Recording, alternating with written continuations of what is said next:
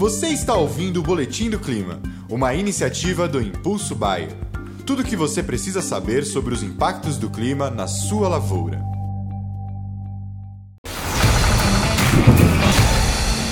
Olá a todos, aqui é Marco Antônio, né? sou agrometeorologista e hoje, dia, né, dia 3 aí de janeiro de 2024, primeiro vídeo do ano.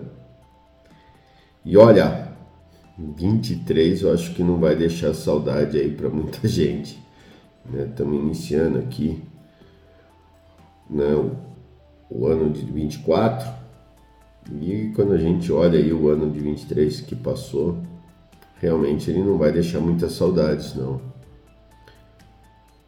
Como eu disse lá no vídeo né, do dia 20, começamos aí um, um ano de 23 com uma laninha causando secas no sul, fortes quebras na Argentina, depois esse no meio do ano isso se inverteu, fomos por um ninho de forte intensidade, beirando ali um super ninho, ficando bem na divisa ali entre super, entre forte, um forte oninho, super oninho, né, bem ali.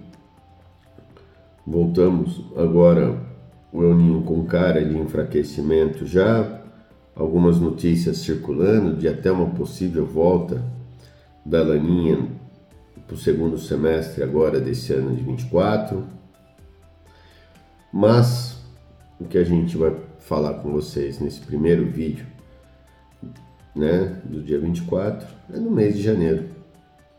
Já falamos na semana passada de como ficou o verão, que começou oficialmente no dia 22 de dezembro né? já estamos aí com 10 dias do verão e os modelos sinalizando aí uma volta das chuvas. Tivemos chuvas no Mato Grosso, no Goiás, de forma irregular sim, mas tivemos um período um pouco maior, intervalos maiores sem chuvas no sul, né?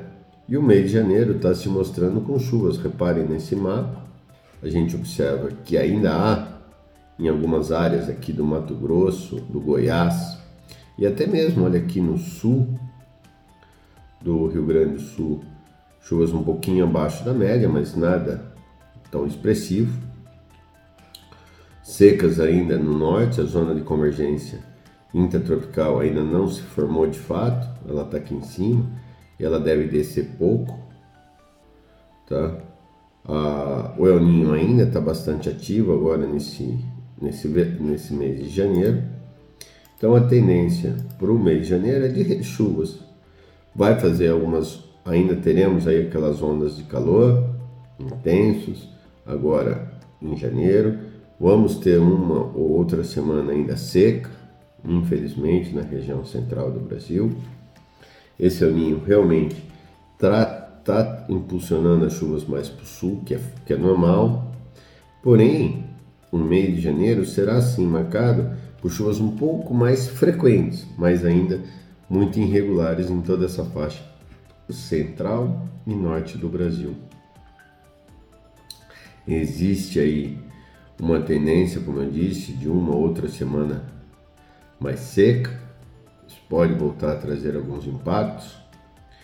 E já pensando lá na frente, com o El Ninho ainda intenso, dificilmente ele perca forças muito rápido e, portanto, o mês de abril deverá ser marcado por muito mais chuvas no sul e as chuvas cortando agora em meados de abril na região central. Então, você que já está em processo ou já vai estar tá pensando já na colheita da soja para um posterior plantio aí de milho safrinha ou até mesmo de algodão, muita atenção ok?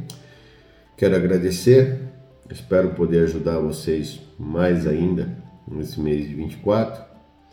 O clima realmente pregou muitas peças em nós nesse ano de 23, mas eu e minha equipe estamos aqui, a equipe inteira da Rural Clima está aqui para ajudar vocês juntamente com a Baia. A gente está fortalecendo cada vez mais essa parceria Então você que está aí né, nos assistindo no canal do YouTube, pula lá no site do Impulso Baia, se cadastre, faça o seu cadastro, porque diariamente a gente posta nossos áudios de previsão do tempo e como são áudios diários, as atualizações são muito mais é, periódicas, né? Então a gente fala bem mais e dividido por regiões, tá ok?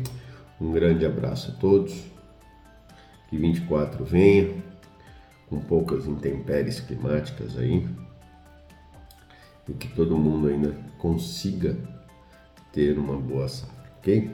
Um grande abraço a todos e até semana que vem.